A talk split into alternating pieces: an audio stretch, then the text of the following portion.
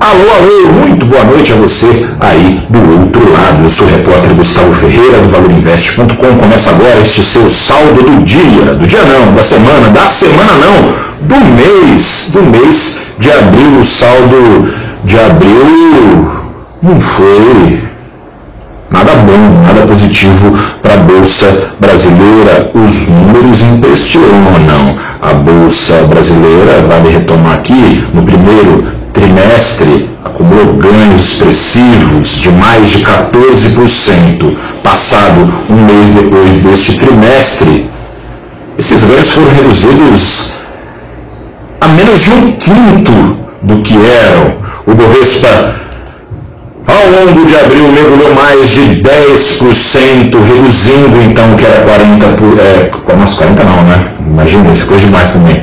14% para menos de 3% de ganhos no acumulado nessa sexta-feira, em especial, neste dia 29 de abril de 2022, foi mais um desses dias de derretimento e do Ibovespa caiu quase 2% nesta sexta-feira. O que está acontecendo? Está acontecendo o que já estava acontecendo, mas parece que a turma não vinha dando muito ouvidos, resolveu dar ouvidos. Os juros nos Estados Unidos vão subir aceleradamente a partir da semana que vem já. Esse mesmo dia em que tem decisão de juros aqui no Brasil, os juros também devem subir em mais um ponto. Vamos ver o recado que vem. Será que sobe ainda mais depois o, o Banco Central bate o martelo? É difícil, bate o martelo para que acabe já em maio essa alta de juros aqui no Brasil, que já se arrasta desde março do ano passado. Acho que não vai acabar, mas vamos nessa.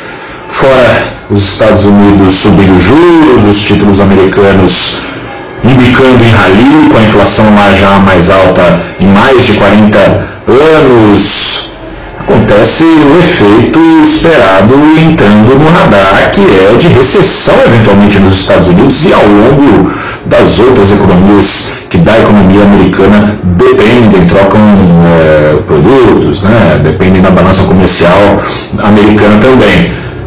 Isso não tem jeito, né? Assim, não tem como parar em pé o Ibovespa, né? Ele caiu tanto no ano passado, não foi à toa. E esses riscos que existem aqui no Brasil seguem existindo. É, tem desconto na bolsa? É, tem desconto na bolsa, tem desconto na bolsa, mas quando uma, uma, uma tartaruga sobe na árvore, alguém colocou. Se existem os descontos, tem razão de existir esses descontos, são porque os riscos existem. Estivesse o Brasil às mil maravilhas, seria um porto seguro, importante para os investidores globais, está longe de ser o caso, né? É um balcão de descontos, pechinchas e especulações na comparação com o mundo, Brasil, então não para em pé, né? Não para em pé cena externa não ajuda. Não ajuda não só por causa dos Estados Unidos, a China ao longo de abril teve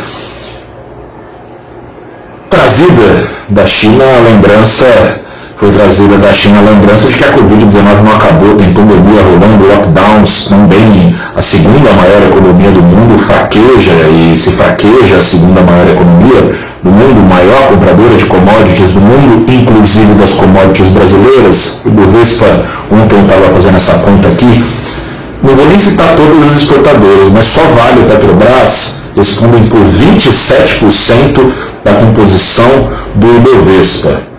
Se minério e petróleo não ajudarem, o Ibovespa cata cavaco como catou. Aliás, a Santa Vale foi das principais responsáveis pela queda do Ibovespa nesse mês. Mas, neste momento de choque de realidade ou de aceitar uma realidade que estava dada há muito tempo, não só a Bolsa trocou de mão, também o dólar, apesar de uma intensidade bem menor. Né? O dólar subiu, atraiu boa parte dele de volta para os Estados Unidos, subindo quase 4% em abril aos R$ 4,94, ainda tem uma queda considerável em 2022 de mais de 11%. Eu fico por aqui e estou de férias a partir de agora, mas tem convite sim. Segunda-feira não vai deixar de ter a Bem dos Trabalhos. Quem vai comandar é o editor do Valor Invest, Fernando Torres. Ele recebe Marcelo Dagosto, que é colunista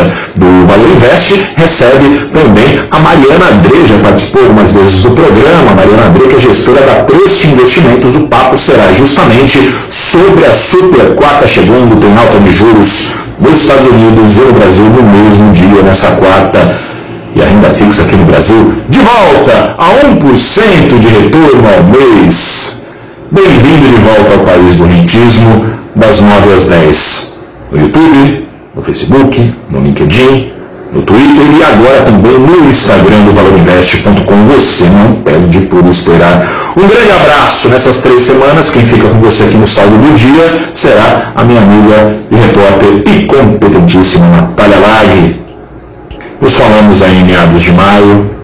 Até a próxima tchau.